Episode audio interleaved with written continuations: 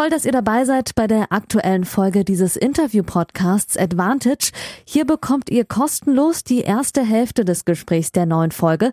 Das Gespräch endet nach der Hälfte des Interviews und das gesamte Interview, das gibt's exklusiv auf der Patreon-Seite dieses Podcasts unter www.patreon.com slash advantagepodcast. Und jetzt viel Spaß beim Hören.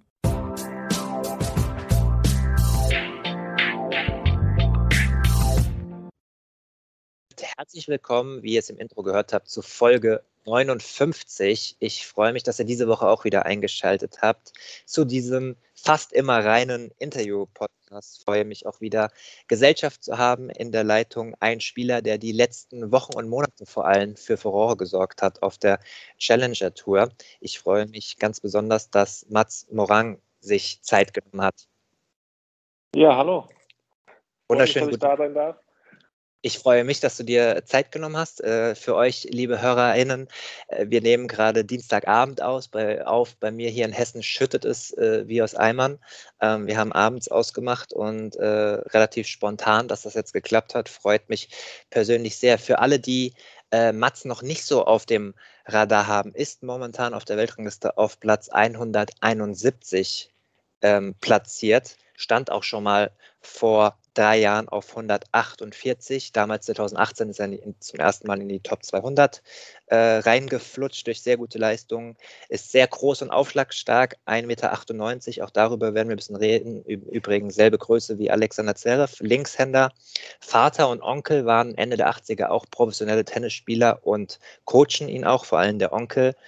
Ähm, auch sehr interessant. Und dieses Jahr zwei Challenger-Turniere gewonnen, insgesamt schon vier Challenger-Turniere gewonnen, also auf aufsteigenden Ast nach langer Verletzungspause. Über all das werden wir ein bisschen sprechen. Und weil Mats Verletzungen ja durchaus eine Rolle gespielt haben äh, in deiner Tenniskarriere. Zunächst mal die Frage, ähm, ich habe gelesen, dass du ein Walkover hattest, beziehungsweise dein Gegner hatte ein Walkover beim letzten Challenger-Turnier. Ähm, du konntest nicht antreten. Wir haben im Vorgespräch schon ganz kurz darüber gesprochen. Äh, klär doch mal die Hörerinnen auf ähm, und gib Entwarnung im besten Fall. Ähm, ja, also ich habe nichts Schlimmes. Ähm, ich hatte jetzt ja sehr viele Matches in den letzten Wochen auf verschiedenen Belegen und habe dann in der zweiten Runde gegen Sisu Bergs im dritten Satz meinen Rücken etwas gespürt, habe gemerkt, dass ich nicht mehr voll aufschlagen kann, habe dann Medical genommen. Das Match habe ich dann irgendwie noch gewonnen und habe mich danach behandeln lassen, war bei den Ärzten, aber äh, es ist am nächsten Tag einfach nicht besser geworden und dann hat es keinen Sinn gemacht für mich zu spielen. Jetzt bin ich gerade zu Hause, kuriere mich aus und steige dann morgen oder übermorgen wieder ins Training ein. Sehr gut.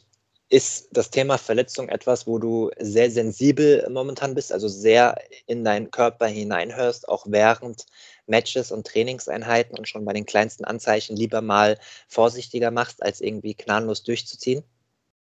Äh, es kommt darauf an, äh, wo mir mal was weh tut.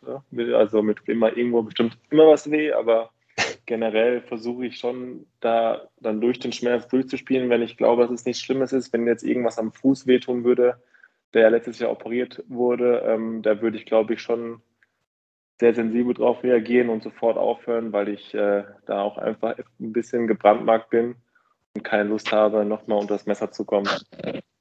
Das glaube ich äh, sofort. Ähm, wir werden gleich auch ein bisschen über die Verletzung sprechen, was ich heute mit Mats vorhabe, liebe Hörerinnen. Wir wollen ein bisschen aktuell sprechen, natürlich äh, über die neuesten Erfolge und den Weg nach oben äh, von Mats. Wir wollen ein bisschen über 2020 reden, das nicht nur wegen Corona schwierig war für Mats, sondern auch wegen der Fußverletzung. Und wir wollen ein bisschen über den Weg nach oben sprechen, äh, wie wir es ja auch gemacht haben mit Mats guten Freund Oskar Otte, äh, auf was es da so alles ankommt.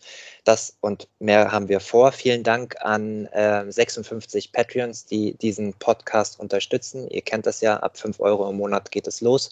Ähm, kriegt jede Woche die Folge zuerst und in ganzer Länge und zwei bis drei Werktage später gibt es die Folge for free auf allen gängigen Podcast-Anbietern. Und Mats könnt ihr finden auf Instagram unter anderem mit dem Namen Mats-Morang Beziehungsweise, Mats, erklär doch mal, wie, wie spricht man deinen Nachnamen am besten aus? Ich habe das Gefühl, ich rede falsch.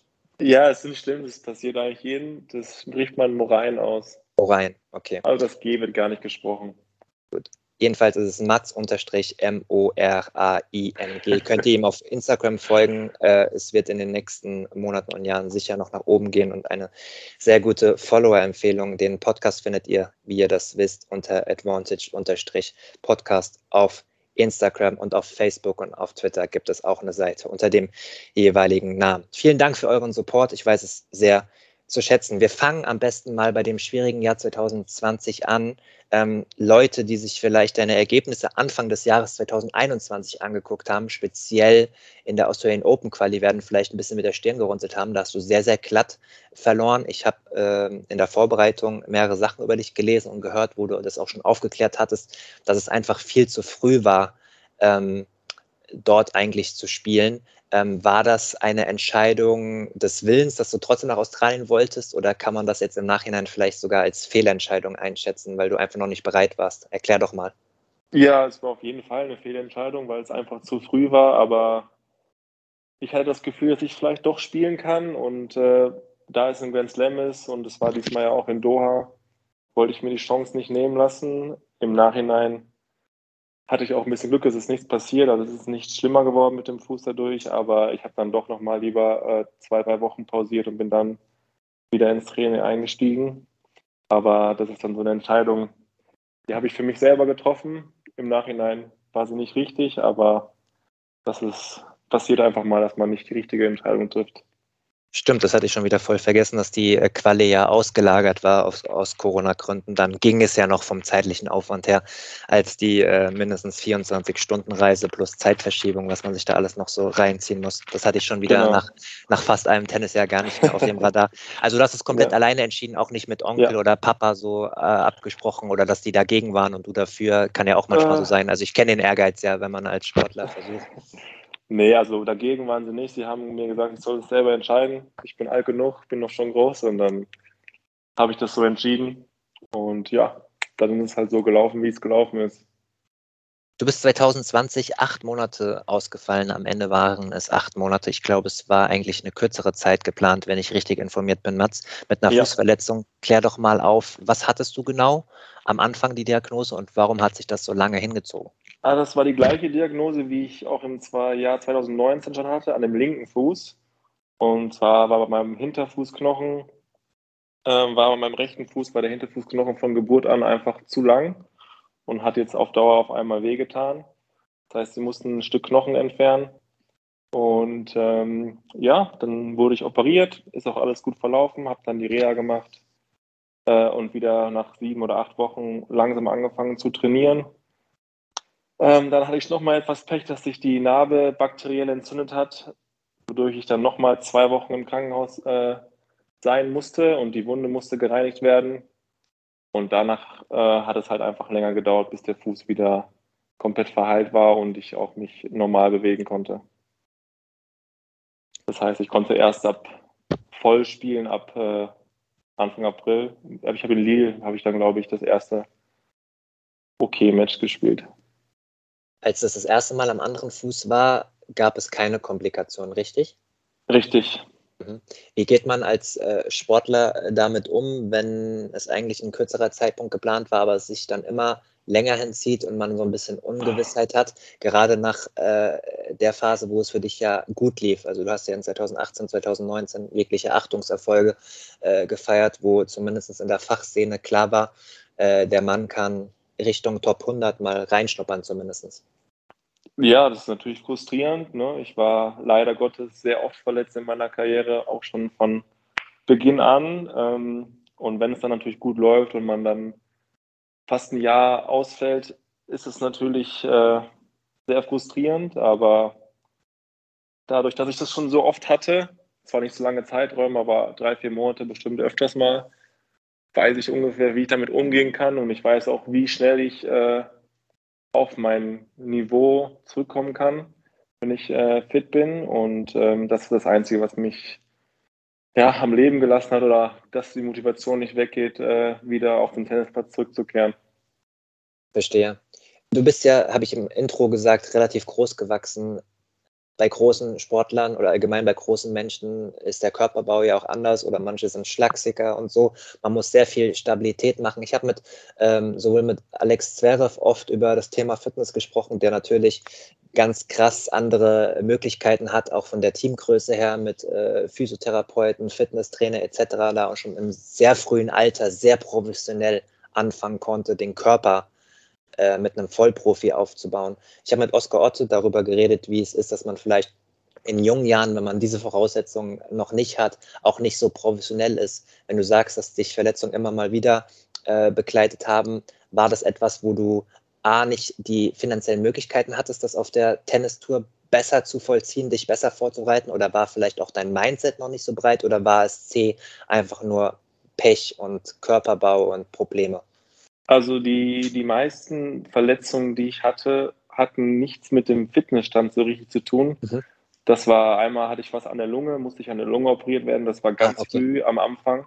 Da war ich dann auch ein Jahr raus. Das ist einfach dadurch entstanden, weil ich so schnell gewachsen bin. Ähm, dann hatte ich äh, zweimal eine Knochenhautentzündung, die aufgrund des Schlägers, der zu steif war, äh, gekommen ist. Ja, dann die beiden, das zweimal mit dem Fuß war einfach äh, erblich bedingt oder wie man das auch immer nennen will.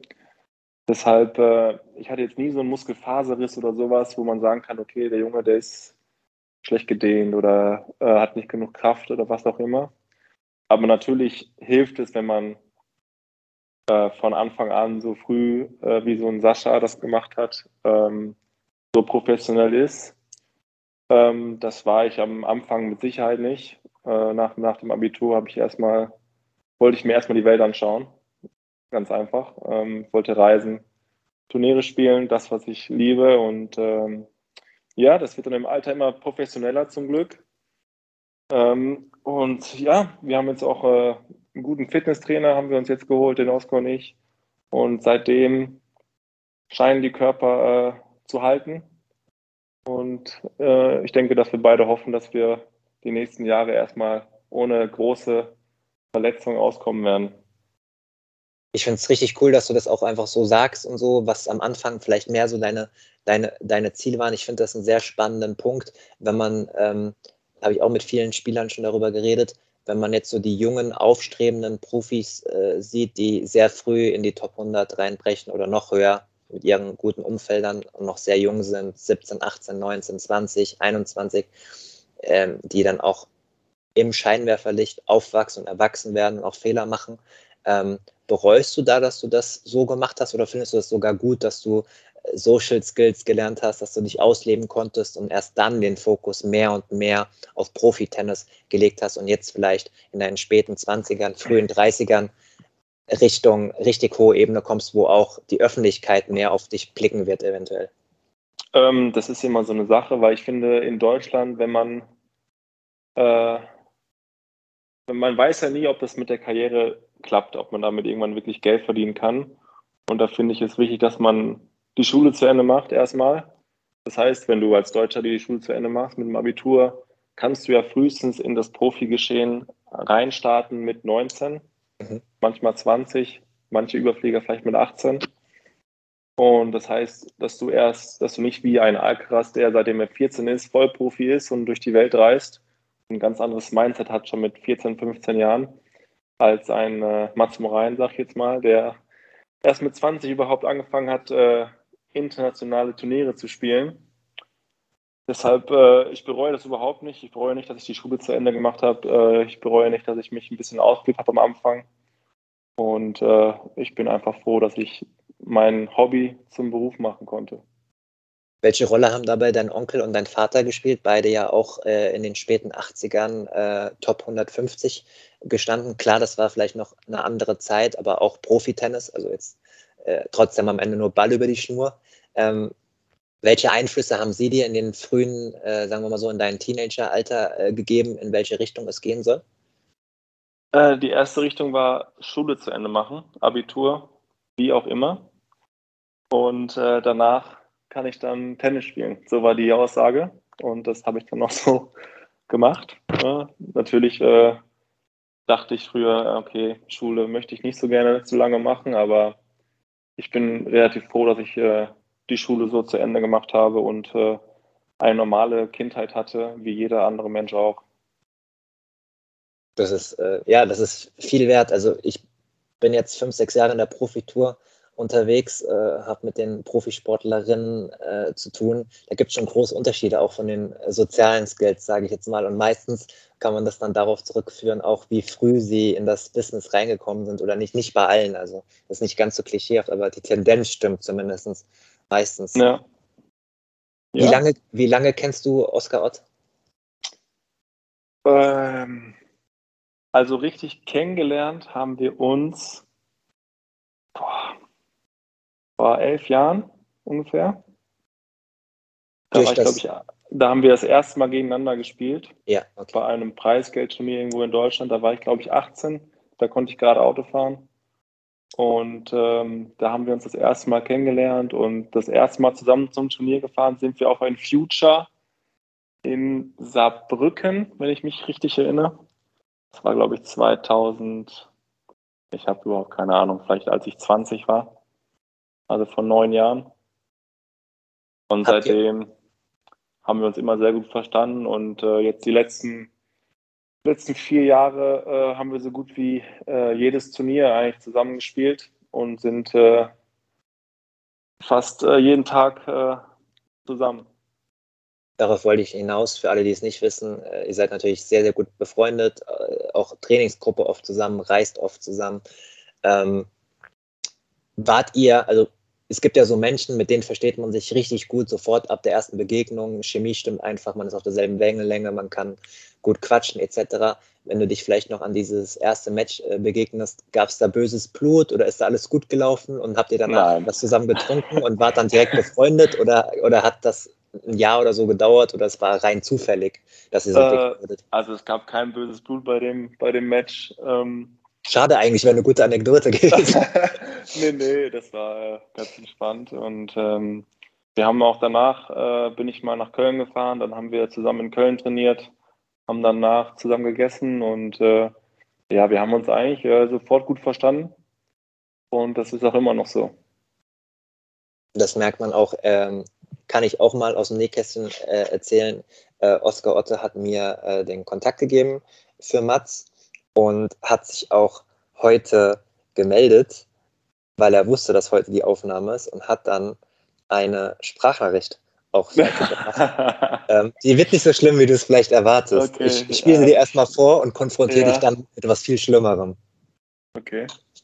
Hallo lieber Matzi, hier ist dein Ossi Bert. Ich hoffe, ihr habt eine schöne Zeit beim Podcast und ich freue mich sehr auf die nächsten Wochen, wenn wir wieder zusammen auf den Turnieren unser Unwesen treiben.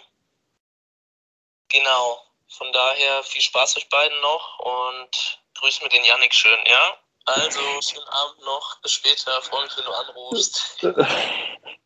Das klingt ja sehr, sehr freundlich und, und, ähm, und empathisch und er hat auch gar nichts Böses vorbereitet. Allerdings, als er mir den Kontakt gegeben hat, hat er mir deine Nummer geschickt und sie ist eingespeichert unter Mr. Hans mit Ach so. oder so.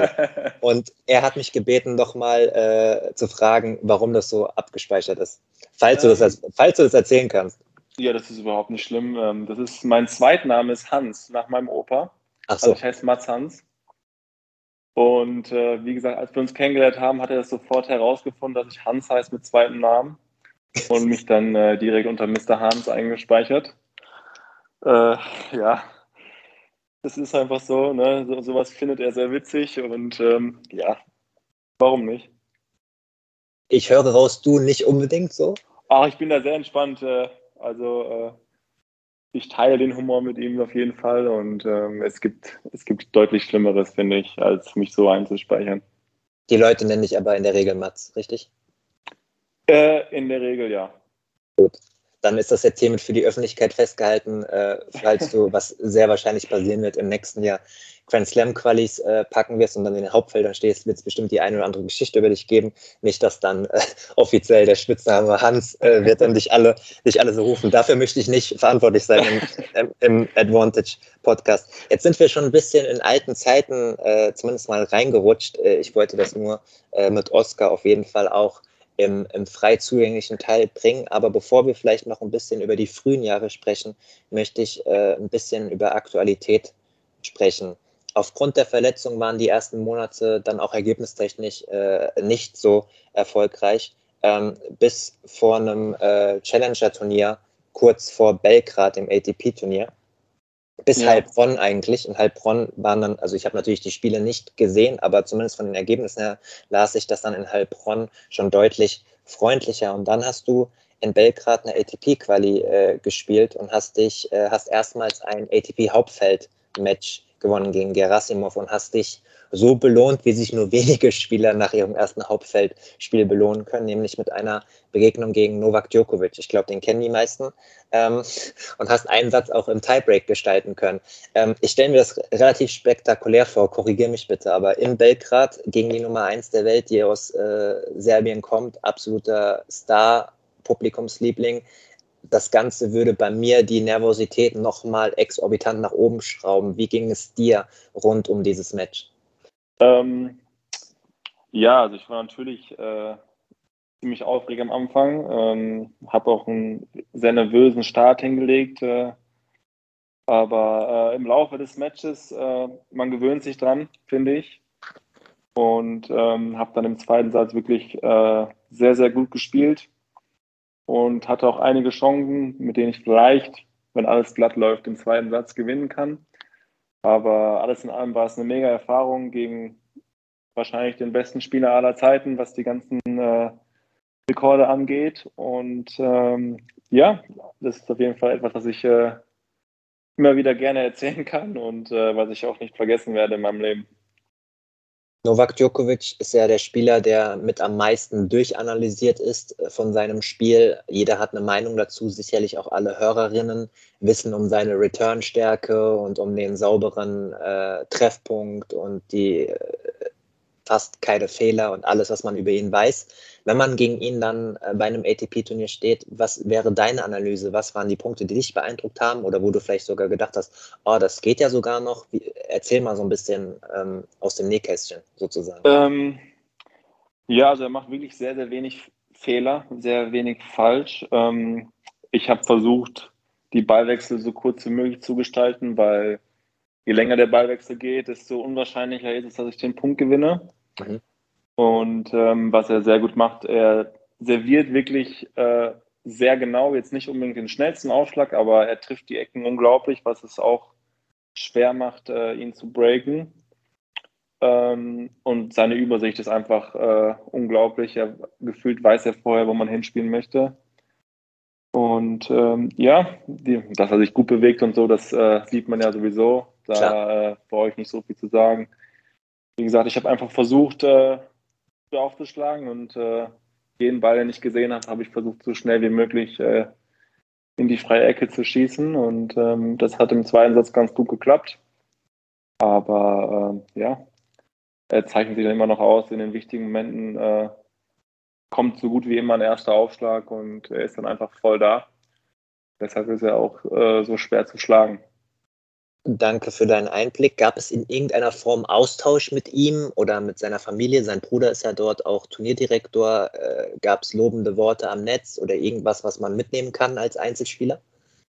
Ähm, ja, also er hat mir am Netz äh, gesagt, dass ich sehr gut gespielt habe und wenn ich so weiterspiele, kann es noch ziemlich weit nach oben gehen. Und äh, sein Coach, der ist danach auch noch zu mir gekommen, der Goran Ivanisevic, hat mich auch nochmal gelobt was ja, natürlich äh, nett ist äh, und was einem auch äh, Selbstvertrauen gibt, was ich dann äh, in die nächsten Partien dann auch irgendwo mitgenommen habe. Und ja, das war auf jeden Fall äh, ein cooles Erlebnis. Wie man anhand der Ergebnisse auf jeden Fall sehen kann, dass du auf jeden Fall recht, da kommen wir gleich zu. Aber nochmal kurz bei Goran Ivanisevic zu bleiben, ist ja durchaus dann kein unähnlicher Spielertyp, wie Experten und Expertinnen äh, dich beschreiben würden. Extrem starker Aufschlag, groß gewachsen, äh, aggressiv, kurze Ballwechsel, gute Vorhand. Und eine Sache, die ich über dich gelesen habe aus 2019, ich glaube, es war ein DTB-Porträt. Ja, richtig, habe ich. Ich kann wieder mal meine Schrift nicht lesen. Die Stammhörerinnen, die kennen das schon. Aber es war ein DTB-Porträt, um hier auch richtig zu zitieren. Da hast du gesagt, du hast extrem an deinem Netzspiel gefeilt, aber dir fällt es noch schwer, so die Transition zu packen zwischen Training, wo es schon sehr gut klappt, und Spiel. Also Pflichtspiele, Matches, wo dann auch der Druck steigt. Das kennt ja jeder Spieler, egal auf welchem Niveau. Das abzurufen in den Druckmomenten ist ja so das, was notwendig ist. Willst du ein Spieler werden, der aufgrund dieses starken Aufschlags vielleicht sogar richtig exzessiv Surfen Volley spielt? Oder wie siehst du dich da selbst in der Zukunft, um, dein, um den nächsten Schritt zu gehen, Richtung Top 100 zum Beispiel? Ähm, exzessiv jetzt nicht, aber ich würde es gerne immer mal wieder einbauen, dass ich äh, sag ich sage jetzt mal einmal pro Aufschlagspiel äh, Serve und Volley vielleicht spiele und äh, was mir aber wichtig ist, dass ich, äh, sobald ich eine Chance habe, dieses Hinterhergehen äh, nach einem guten, nach einer guten Vorhand oder nach einer guten Rückhand, um dann den Punkt am Netz abzuschließen und mich nicht hinten auf der Grundlinie zu, zu halten, wo die ganzen, ich sag mal, die ganzen kleinen Wühler mir den Ball wieder hinten reinschubsen und die Rallye von neuem beginnt. Ähm, das ist das Ziel und das habe ich jetzt auch in den letzten Wochen immer besser immer besser gemacht und äh, ich hoffe, dass es äh, sich noch mehr verbessert. Gut, Goran Ivanisevic war deutlich öfter am Netz dann als einmal pro, einmal waren pro viele Spiel. in der Generation. Ja, da waren die äh, Plätze auch noch schneller. Das hatte ich mir hier auch extra noch notiert. Das ist auch ein Thema. Vielleicht der eine oder andere gähnt jetzt schon oder sagt, oh Janik, bitte nicht schon wieder die Diskussion. Aber mir ist es extrem wichtig. Und wenn ich einen Spieler habe, der selbst von sich sagt, dass er gerne auf möglichst schnellen Belegen spielt, sprich, du versuchst eine Challenger-Turniere, glaube ich, auch oft nach Teppichböden oder so zu sortieren, dass du möglichst dort spielen kannst, weil dein Aufschlag dort einfach effektiver ist. Zumindest habe ich das so verstanden aus den Gesprächen, die ich über dich geführt habe. Ähm, du würdest dir wahrscheinlich wünschen, dass es auch auf höherem Niveau wieder schnellere Belege gibt, oder liege ich da falsch? Ähm, ich würde mir wünschen, dass es einfach äh, verschiedenere Belege gibt, weil mittlerweile ist jeder Haarplatz ist gleich schnell ungefähr. Ähm, es gibt nicht mehr so viele unterschiedliche Belege ähm, wie es früher gab, dass es einfach in der Halle richtig schnell war und dass es halt äh, draußen der Hartplatz dann langsamer ist und Asche ist ja sowieso unterschiedlich. Wenn man jetzt in Paris spielt, ist es fast wie ein Hartplatz. Ähm, und dann noch Rasen. Mittlerweile sind die Plätze halt alle sehr ähnlich, was ich ein bisschen schade finde, weil dadurch auch das Tennis immer gleicher wird. Alle spielen von hinten lange Rallyes äh, und es gibt nicht mehr so viele ähm, so viel Abwechslung in verschiedenen Spielertypen. Es gibt natürlich ein paar, die groß sind und aufschlagen, aber generell spielen selbst die, die groß sind und aufschlagen, äh, viel von hinten, wie so ein Zverev oder ein Del Potro. Da sind wenige dabei, die äh, das Spiel nach vorne äh, richtig suchen und Seven Volley und sowas spielen. Das finde ich ein bisschen schade. Ähm, generell spiele ich natürlich gerne auf schnellen Belag, aber dieses Jahr habe ich äh, zwei Challenger auf Asche gewonnen. Also es, da scheint es auch zu gehen, wenn es, wenn es nicht äh, regnet, auf jeden Fall. Und ähm, ja, aber generell finde ich, dass es, dass die Plätze alle sehr, sehr ähnlich sind mittlerweile. Wird sowas eigentlich äh, auf Challenger Tour auch ernsthaft diskutiert? Also, dass es da vielleicht eine Änderung geben sollte oder sind das eher nur so Beschwerden wie, boah, schon wieder so langsam oder so? Also, weil jetzt zum Beispiel Indian Wells äh, auf der ATP Tour, das Masters Turnier, was gerade gespielt wird, da, da wird gefeedbackt, äh, dass es extrem langsam sein soll. Ähm, Andy Murray hat ja auch gegen Alcaraz den Underarm Surf ausgepackt und hat danach auf der Pressekonferenz gesagt, ich kam mit meinem ersten Aufschlag gar nicht durch. Ich hatte irgendwie drei Asse und habe mal wieder einen leichten Punkt gesucht. Und genau das dritte Ass war dann der Underarm-Surf. Also ähm, ich würde mir nämlich persönlich, ich habe früher als Kind verflucht, dass es so schnelle Belege gab oder habe dann immer gesagt, boah, ist ja voll langweilig, dass dann hier viele Pusses auf Rasen oder äh, Pop äh, so weit kommt, aber die können ja eigentlich gar nicht richtig spielen, was als Kind naiv oder arrogant war oder wie auch immer. Aber jetzt als Journalist würde ich mir das wirklich wünschen, dass wieder mehr ja. Vielfalt reinkommt. Ja, das finde ich nämlich auch. Also ich finde, dass es auch für die Zuschauer interessanter ist, wenn, wenn mal äh, einfach andere Spielertypen äh, da sind, die so ein bisschen herausstechen durch was auch immer. Einer spielt Serve Volley, der andere Rückhand Slice und Chip and Charge oder was auch immer. Ähm, das ist aber momentan, selbst auf Rasen wird ja generell eigentlich nur von hinten gespielt. Da gibt es wirklich wenige, die äh, viel am Netz sind. Und das finde ich einfach ein bisschen schade, weil das früher einfach öfter der Fall war, dass es verschiedene Belege gab und verschiedene Spielertypen auf den verschiedenen Belegen halt besser waren. Und ähm, ja, ich hoffe, vielleicht kommen wir da irgendwann nochmal hin, aber momentan sieht es nicht so aus. Wie wohl fühlst du dich selbst auf Rasen? Ähm, ja, ich fühle mich auf jeden Fall nicht unwohl. Äh, wenn ich gut aufschlage, bin ich da, äh, glaube ich, nicht so einfach zu spielen. Ähm, habe, wie gesagt, noch nicht so oft ja gespielt auf Rasen, weil es ja nicht so viele Turniere gibt. Ähm, und äh, das erfolgreichste Turnier war, glaube ich, Halle. Da habe ich mich qualifiziert. Ähm, ja, es ist auf jeden Fall ein interessanter Belag. Man könnte vielleicht noch ein paar Wochen mehr auf Rasen spielen, weil ich das einfach witzig finde, äh, weil es ein sehr besonderer Belag ist. Aber ja, ähm, es macht auf jeden Fall Spaß, auf Rasen zu spielen, finde ich. Als hätten wir äh, hätten wir uns abgesprochen. Äh, ich wollte natürlich auf Halle hinaus. Da hast du ähm, 2019 eine Wildcard bekommen für die Quali und hast unter anderem Andrei Rublev äh, geschlagen, um dich fürs Hauptfeld zu qualifizieren. Ähm, wobei es ja dann nochmal was anderes ist, weil dann könnte man ja zum Beispiel ganz einfach sagen, okay, äh, der Mats, der wird dann wahrscheinlich seine erste Grand Slam Quali erfolgreich gestalten äh, auf Rasen in Wimbledon, aber so einfach ist das ja auch nicht mit Rampton und den dort besonderen äh, Bedingungen, so dass man einfach mal sagen könnte, du kommst da richtig gut mit deinem Aufschlag durch. Da ist ja schon auch die Qualität vom Rasen anders als in Halle, ne?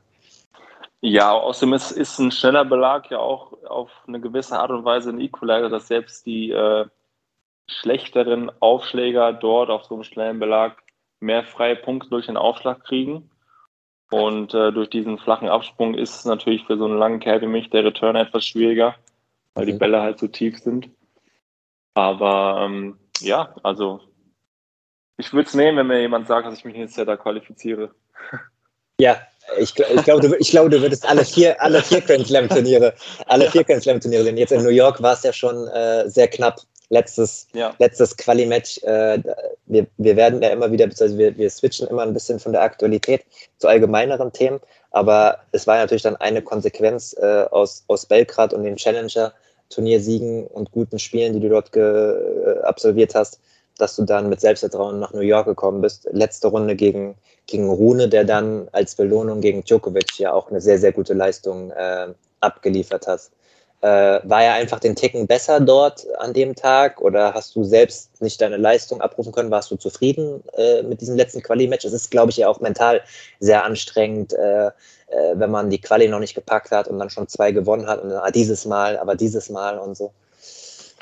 Ähm, ja, es ist natürlich nicht einfach. Ähm, ich habe leider nicht so gut gespielt wie in der Runde davor, was vielleicht auch nervlich ein bisschen bedingt war, aber ähm, generell war das Match in Ordnung.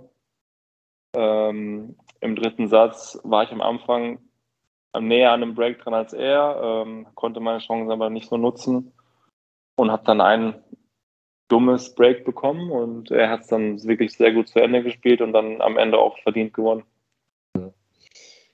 wenn Journalisten äh, so sagen wie, ah, da geht es ja dann um viel Preisgeld und bestimmt äh, wackeln die Nerven auch ein bisschen. Ähm, wir spitzen das ja dann immer ein bisschen zu, aber wie ist es denn wirklich so als Spieler? Ich glaube, du standst schon einmal in der Runde drei beim, beim Quali-Match äh, bei den Grand Slam und das ist nun mal ja ein Riesenziel für Spieler in deinen Ranking-Positionen, Hauptfeld bei Grand Slam zu spielen. Wie geht es ein, einem da an einem Tag von Runde drei in der Quali? Ich stelle mir das extrem schwierig vor.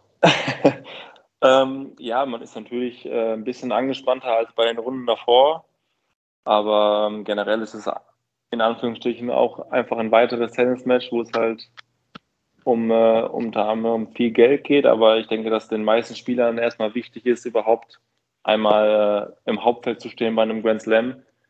Und ähm, ja, bis jetzt hat es noch nicht geklappt. Ähm, aber ich bin guter Dinge, dass es nächstes Jahr äh, klappen wird. Du hast dann nach dem, um mal wieder in die zeitliche Reihenfolge zu kommen, nach dem super Auftritt in Belgrad hast du in Italien einen Challenger-Sieg hingelegt und äh, auch in Österreich in Tullien äh, nochmal eins nachgelegt, darunter anderem auch zwei Top-100-Siege eingefahren. Es gibt ja immer wieder Spieler, die jetzt dann auch auf der ATP-Tour zeigen, die irgendwie von der Challenger-Tour äh, runterkommen. Ich nenne jetzt mal Beispiel äh, Karatsev, der aus dem Nichts kam, äh, dieses Jahr jetzt auch wieder in Indian Wells sehr, sehr gut spielt und mit den windigen äh, Bedingungen gut äh, zurechtkommt. Ähm, ist das Niveau auf Challenger Tour so ausgeglichen, äh, wie es dieses Jahr für mich so den Eindruck macht? Also ich bin auf jeden Fall kein Challenger-Experte, aber wenn ich mir dann die Spieler anschaue, die auf der ATP Tour auftreten, die Qualitätsunterschiede werden immer geringer, meiner Meinung nach. Ja, das sehe ich äh, ganz genauso. Ich glaube, dass das Niveau auf der Challenger Tour immer, immer besser wird, äh, was es natürlich auch schwerer macht, äh, solche Turniere dann zu gewinnen und sich dann hochzuspielen. Aber ich denke, das ist in New York äh, wirklich, dass man gesehen hat, dass, ich weiß nicht, wie viele Qualifikanten, aber es waren, glaube ich, vier oder fünf Qualifikanten, die äh, hauptsächlich auf der Challenger Tour unterwegs sind, die mindestens die dritte Runde erreicht haben. Ähm, was wiederum zeigt, wie stark die Challenger Tour äh, mittlerweile ist. Und ähm, ja, also ähm, ja, was soll ich dazu noch sagen? Es ist auf jeden Fall äh, schwierig, sich da hochzuspielen und ähm, ja. Alles gut, du hast ja schon viel dazu gesagt. Mal ein bisschen provokant gefragt, Mats, fehlt dir ein bisschen die Wertschätzung für die Challenger Tour? Ähm, ich finde es ein bisschen schade, dass, äh, dass es für viele Spieler, die so um die 200 stehen oder 150, die jetzt nicht dieses äh, Ligageld haben, was, was man in Deutschland halt äh, als Unterstützung quasi bekommt, sich kaum äh, ihr Leben finanzieren können, wenn man mit Trainer reisen möchte. Ich finde, dass die äh, Preisgelder auf der Challenger Tour viel zu niedrig sind und auf der Future Tour genauso. Ähm, das heißt, wenn man jetzt äh, Fulltime mit einem Coach reist und man äh, den pro Woche bezahlt, inklusive Hotel und Reisekosten, äh, muss man schon fast das Challenger gewinnen, um äh, bei einer schwarzen Null zu landen.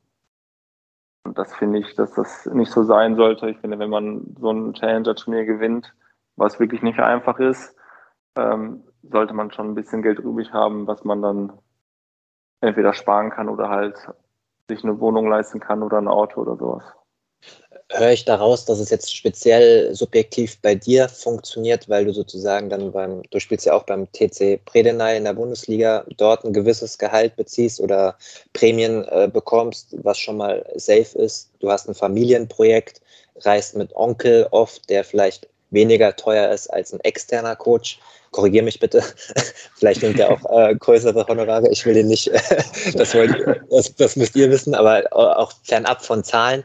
Aber hast du ein Konstrukt gefunden, was halt nur für dich funktioniert, aber unter anderen Umständen gar nicht funktionieren würde oder nie, nie funktioniert hätte die letzten Jahre?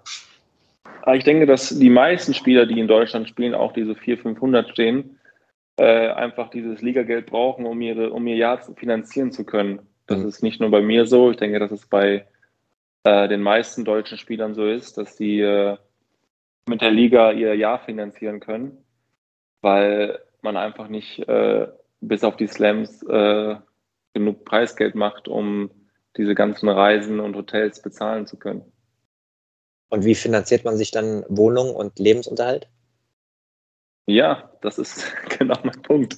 Es ist nicht so einfach. Also ähm, es gibt ja auch noch, es gibt viele Spieler, die nicht nur in Deutschland spielen, sondern auch noch in anderen Ländern und sich dadurch halt dann das, äh, das Leben außerhalb vom Tennis finanzieren können. Und ähm, ja, ich denke mal, dass die Leute, die die Slams spielen, sich schon auch die Wohnung und sowas leisten können, aber es bleibt halt am Ende nicht so viel übrig.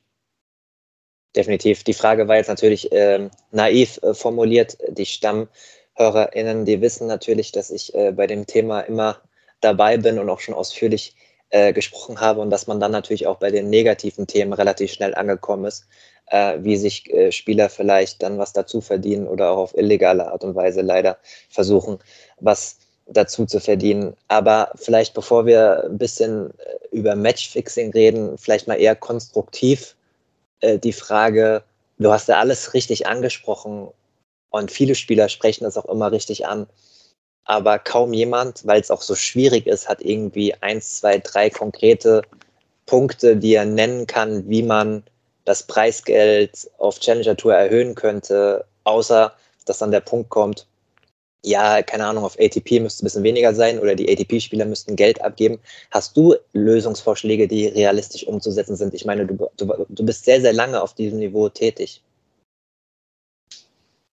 Ähm, also, ähm, ich finde, dass äh, ich weiß nicht genau, wie viel die ATP mit den Grand Slams einnimmt. Deswegen kann ich nicht sagen, wie viel da übrig bleibt, um es in die Challenger zu packen. Oder auch in die, ich rede ja nicht nur von Challenger Tour, ich, bei den Future Tour ist es ja noch schlimmer. Da ist es ja unmöglich, überhaupt Geld zu verdienen. Und ähm, ich denke schon, dass man da einen Weg finden kann mit der ATP zusammen, was ja auch die PTPA gerade versucht, um den äh, Challenger-Spielern äh, mehr Geld zu organisieren, mehr Preisgeld. Da ist es aber gerade ganz schön leise geworden um die PTPA. Äh, ja.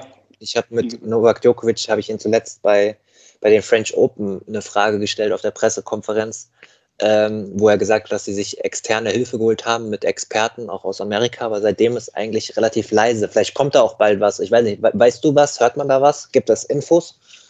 Ähm, bis jetzt habe ich äh, da noch nichts gehört. Aber ich denke, dass es auch nicht so einfach ist, das mit der ATP zu machen.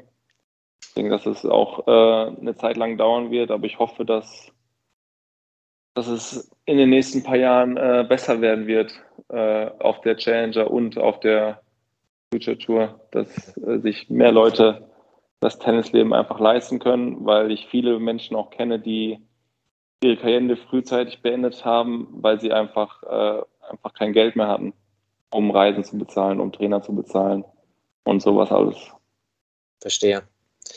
Also ich habe nicht die genauen Zahlen vorbereitet, aber was ich sagen kann, ist ja, dass die Grand Slams von der ITF äh, ausgerichtet werden und nicht von der ATP.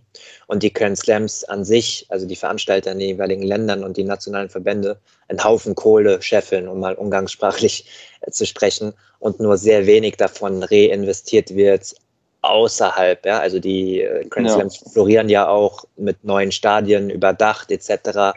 Äh, da wird sehr viel reingepusht. Viel geht auch in die nationalen Verbände, um den Nachwuchs zu fördern. Bei manchen Verbänden klappt das besser, bei manchen weniger.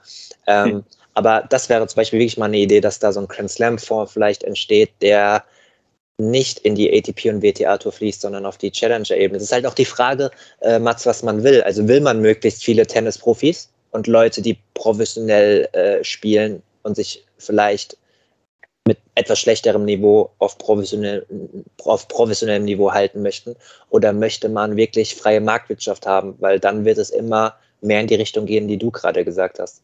Äh, schwieriges Thema. Also ich als, als überwiegender Tennisjournalist möchte natürlich auch Vielfalt fördern, ob das jetzt bei einem, bei einem Belagthema ist, wie wir eben gesprochen haben, oder bei dem Thema ich weiß nicht, vielleicht ist das auch zu streng formuliert mit freier Marktwirtschaft. Wie siehst du das?